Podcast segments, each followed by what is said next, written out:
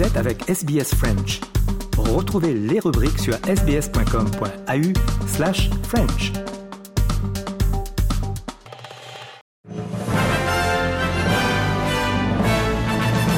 Mesdames et messieurs, bonjour et bienvenue dans le 3 minutes de ce mercredi 17 janvier. Audrey Bourget aujourd'hui au micro de SBS French News. En France, le président Emmanuel Macron a répondu aux questions des journalistes durant une conférence de presse de plus de deux heures diffusée en direct. Il a entre autres défendu son bilan tout en appelant à un nouveau souffle. En matière de politique étrangère, le président français a annoncé la livraison d'une quarantaine de missiles de longue portée et de centaines de bombes en Ukraine. Il a aussi dit qu'il travaillait avec Kiev sur un accord bilatéral de garantie de sécurité qu'il visiterait l'Ukraine le mois prochain. On l'écoute. Le plus grand risque, à mes yeux, est la guerre d'agression russe en Ukraine. Nous ne pouvons pas laisser la Russie gagner. Et nous ne devons pas le faire, car alors la sécurité même de l'Europe et de tout le voisinage russe serait remise en cause. Laisser la Russie gagner, c'est au fond accepter que les règles de l'ordre international telles que nous les avons définies peuvent ne plus être respectées.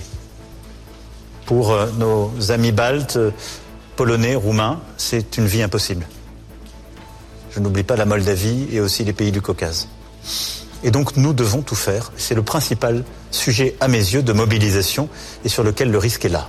En Australie, le premier ministre Anthony Albanese a répété que le pays n'avait pas l'intention de supporter l'Afrique du Sud dans sa plainte contre Israël pour génocide devant la Cour de justice des Nations Unies. Il a dit qu'il s'agissait d'une affaire qui concernait les Sud-Africains et qu'il y avait plusieurs points dans la plainte avec lesquels son gouvernement n'était pas d'accord. Well, we're not participants uh, in uh, in this. Uh, this is the actions of uh, South Africa uh, taking action between at the ICJ. Uh, the foreign minister made clear uh, Australia's position. Uh, that doesn't mean that we agree with some of the assumptions that, that are there in the South African case at all. It means that we respect the independence of the ICJ and the role playing. Et en bref, euh, des scientifiques euh, australiens ont fait une découverte qui pourrait aider les femmes à risque de développer un cancer du sein.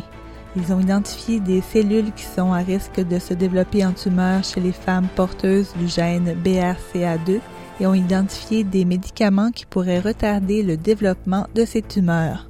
Et finalement, un vaccin contre le virus respiratoire syncytial, un virus très contagieux, qu'on connaît comme le RSV en anglais, vient d'être approuvé en Australie. Il sera d'abord disponible pour les personnes de 60 ans et plus. Voilà, messieurs, dames, pour l'essentiel de l'actualité de ce mercredi 17 janvier. Je vous souhaite de passer une excellente fin de journée. Demain, vous retrouverez Léo Roussel pour un nouveau bulletin du 3 minutes sur SBS French News.